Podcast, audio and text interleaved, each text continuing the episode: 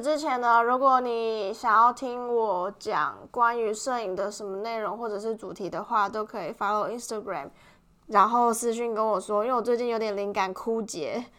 对，所以如果大家有嗯有不一样的想法，或者是特别什么主题想要听我分享，或者是我的想法等等之类的，都可以私信跟我说。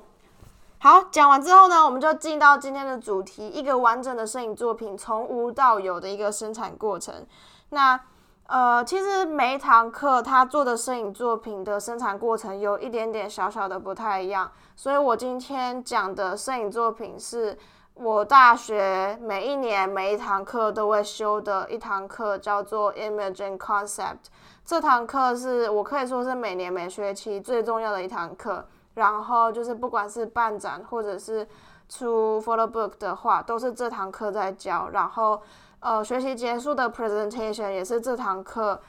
的 presentation 最大。所以这一集的话，讲的摄影作品都会是这堂课的摄影作品。每一个学期呢，大概都会有四个月，大概三个月到四个月的时间。所以在这四个月里面。摄就是你要去做摄影作品的这个时长。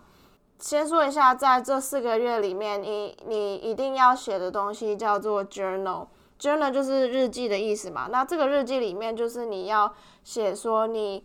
刚开始开学的时候，一直到学期结束，你这个摄影作品的日记，就里面就会包含说你。哪一个礼拜你做了什么事情，然后或者是哪一个礼拜谁给你什么样的 feedback，就是一个呃顺序法的一个日记。总之就是记录你这个 project 所有的一切，很零碎的那些小事情，这样子。那差不多是开学的第一或第一第二堂课的时候，老师就会公布这个学期你要做的摄影作品的主题是什么。其实坦白来说，我大二上学期跟下学期做的摄影作品是完全没有主题限制的。那对我来说，这个是很大的一个优点，因为我很喜欢，就是有机会的话，我就可以想做什么，我就想要做什么东西。我觉得这是一个很宝贵的经验。但是同时有一个缺点，就是因为它就没有主题限制，所以你。就要想很多种不同的可能，所以你就要花很多的时间去想，我到底要做什么才会，就是我哪一个哪一个想法，我觉得比较容易成功，或者是哪一个想法是我最喜欢的。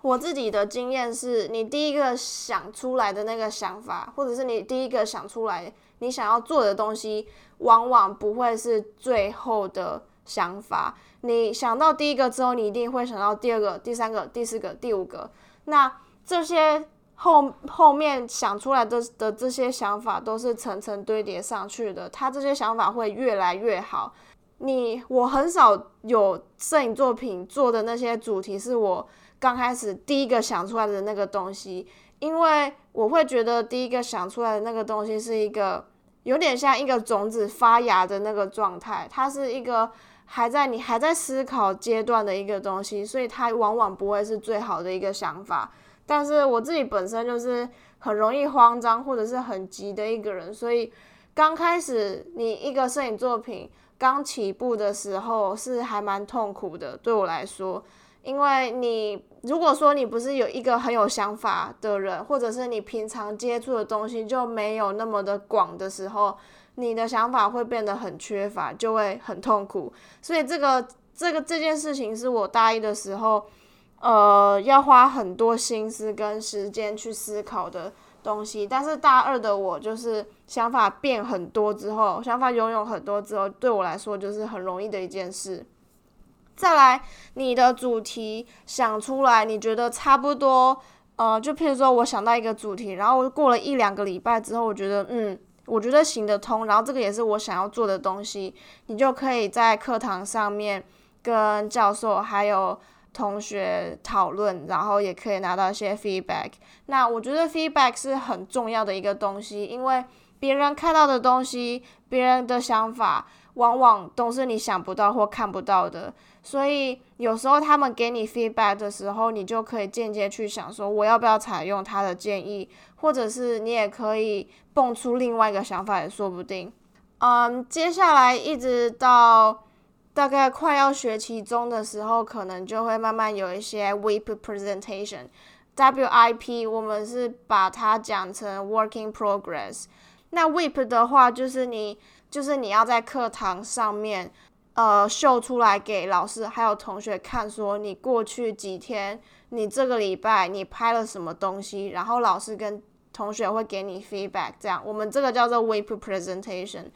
这个 presentation 会有非常多个，我可以说大概一个月至少会有两三次的 WIP presentation，所以你自己要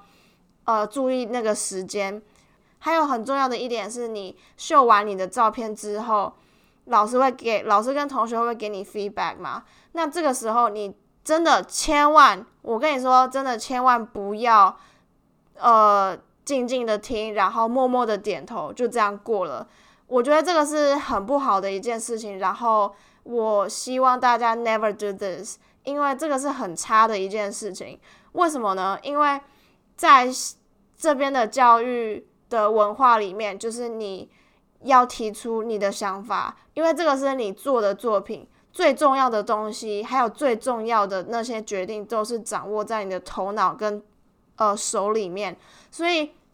变成是说，呃，大家讲完他们的 feedback 之后，你要立马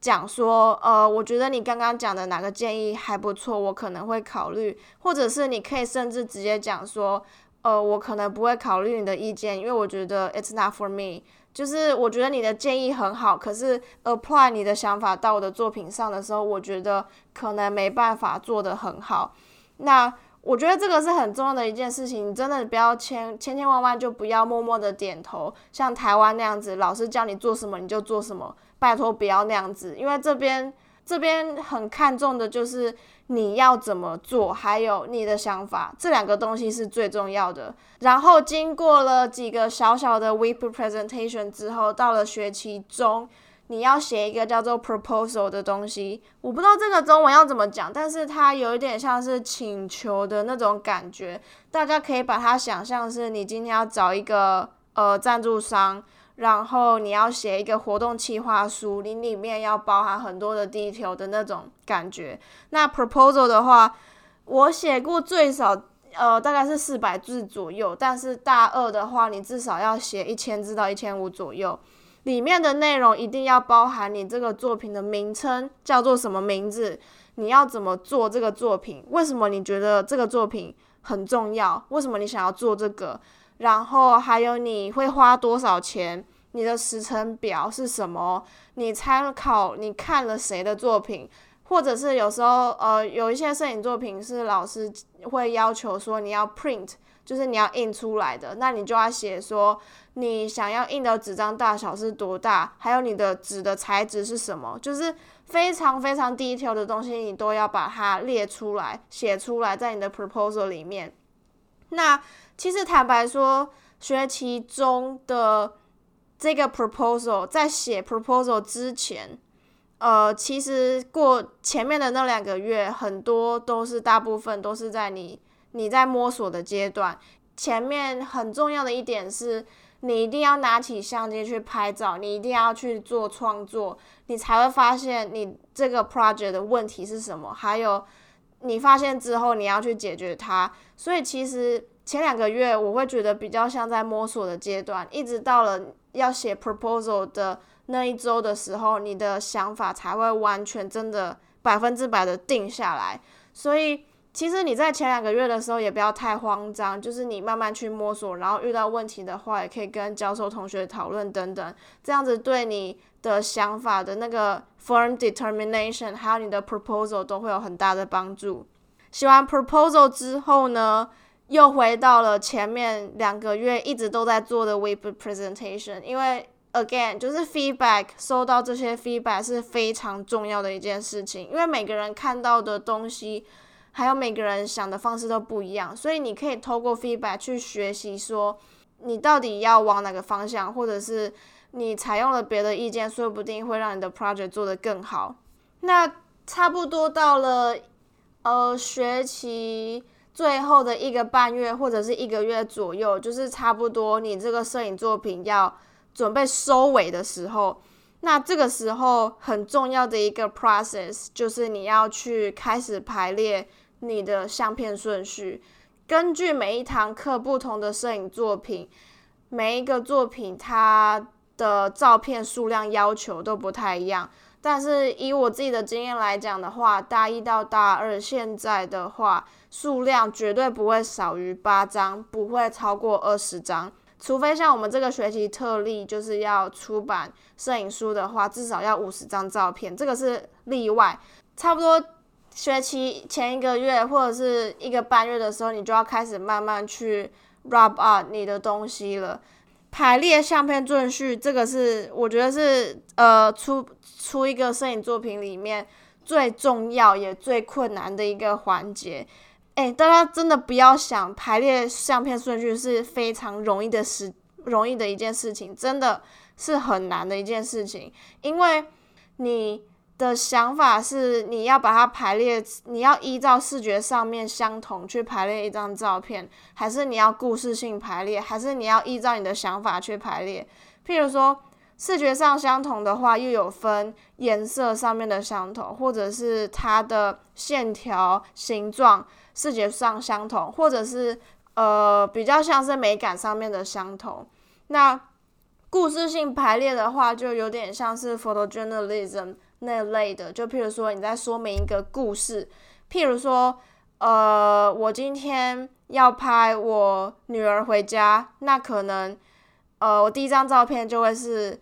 她拿出钥匙准备开门，第二张可能就是。他在玄关脱鞋子，第三章可能就是他把背包放到地上，这个叫做故事性排列。但是坦白说，我可以保证九十九趴的学生还有我们的摄影作品，绝对都是以视觉上相同去做排列。相片排列的方式，最刚开始很重要的就是你要把它分类，譬如说，呃，你把。有蓝色的相片归为一类，红色一类，黄色一类，然后，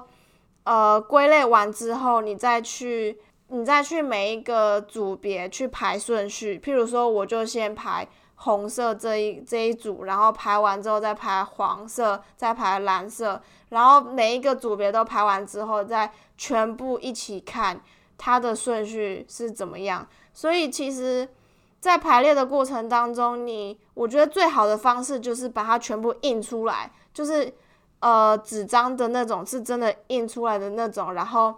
我们就会呃其中可能就会花一个礼拜的时间，教授会一一一对一的去看你的摄影作品，然后我们就会把那些照片一一剪裁好之后，就贴在我们学校教室有一个很非常大的白板，然后你就。你就先用磁铁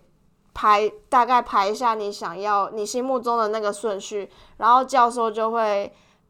呃，一就会绕一圈，然后看每个人的作品这样，然后他走到你的时候，你就可以跟他讨论一下，然后做一些跟动。因为照片印出来，然后你真的 physically 去排列它的时候，那种感觉跟你在电脑上面看的是完全感觉非常不一样。很重要的一点是你真的要。然后手真的 physically 去摸，去真的左手去排列，我觉得这个过程是非常重要，然后也很珍贵的一个过程。所以我觉得很困难的点，就是因为，嗯，有时候这张照片它可以跟 A 照片摆在一起，它也可以跟 B，它也可以跟 C，所以它同一张照片，它可以跟很，它可以参与很多个类别。那你要想说，它跟 A 的话，是 A 要摆前面，还是它要摆后面？如果它跟 B 的话，B 要摆前面，还是 B 要摆后面？它那个感觉会差很多，然后也会就是因为顺序的问题，它也会去影响你的想法。所以其实很多细节微不足道的那些 process，它都是跟你的想法环环相扣的。所以你真的要非常看重在这个摄影作品。创作的过程每一个环节到底是怎么样的一个过程，因为每个过程都是环环相扣的，你真的不能乱搞，真的。然后排完顺序之后，真的我觉得差不多九十趴完成了，就是这个摄影作品大部分已经完成的差不多了。最后在最后一堂课的时候，你要 presentation，你这个 project 的照片，还有你的 artistic statement。Artistic statement 的话，这个差不多是在一百五到两百字左右。那这个东西是你在 presentation 的时候，你第一个就要开头最刚开始就要讲出来的东西。这个东西呢，就是你要去做 research，你要呃，你要去讲说你这个摄影作品背后的资讯是什么。譬如说，呃，譬如说啦，如果说我今天拍墓园。就是呃坟墓的那个墓园的话，我的 artistic statement 就会写的是这个墓园的历史，或者是关于生死的一些 general information，不是不是，而不是以一个我自身的第一第一观点去写，说我为什么要拍墓园，我花了多少的时间去做这个摄影作品，不是这个样子。所以 artistic statement 的话，通常都是你要做很大量的 research。然后最后，因为一百五才一百五到两百字，非常的少，所以你最后的 statement 就会，呃，用字用字非常精简，然后，呃，看得出来是你真的有做 research 的那种。照片的话呢，呃，不同课的摄影作品的照片数量要求都会有一点点不太一样，但是 general 来讲的话。差不多都是落在八到二十张照片左右。你不要想说八张很少，你你做了一个 project 做了四个月，然后你要选八张出八张照片出来是很困难的一件事情。真的，大家不要觉得说数量越少越好做，因为选照片也是另外一个学问。就是你要选的时候，你要选的那些照片是有逻辑的，然后你排列出来的时候也是要有逻辑的。就是 again，就是每个东西每个过程都是环环相扣，所以这个也是很重要的一个东西。所以以上差不多就是一个完整的摄影作品从无到有的一个生产过程。那最后我想要特别讲的，就是想要特别讲出来 emphasize 的一点是，最重要的还是我刚刚讲的，你是你的想法是什么，然后你会想要怎么做。千万不要真的像在台湾的时候一样，老师说一你就做一，老师说二你就做二。你到最后，我觉得到最后这个是非常不好的一件事情，因为你自己没有自己的想法。然后我知道教授他可以当上老师，他可以在这个学校教书，他一定是有一个非常高的程度在的。所以教授讲的东西。他对你的建议是真的要听进去，没错。可是你是可以 disagree 他的，所以你也不要很胆小去说，呃，我可以，我可以不采用你的建议，或者是我可以 disagree 你吗？真的不要去害怕这件事情。然后，呃，下一集有关学校的事情的话，我就会间接分享到我大一、大二做的作品，还有就不光是照片层面的东西，我也会。多琢磨在我自己的想法，还有我是怎么查资料的，所以大家可以期待一下。然后，如果你有不同的想法，或者是有一些东西、内容、主题想要听我讲的话，也可以欢迎 Instagram 私信跟我说。我们就下一集见了，See you next week。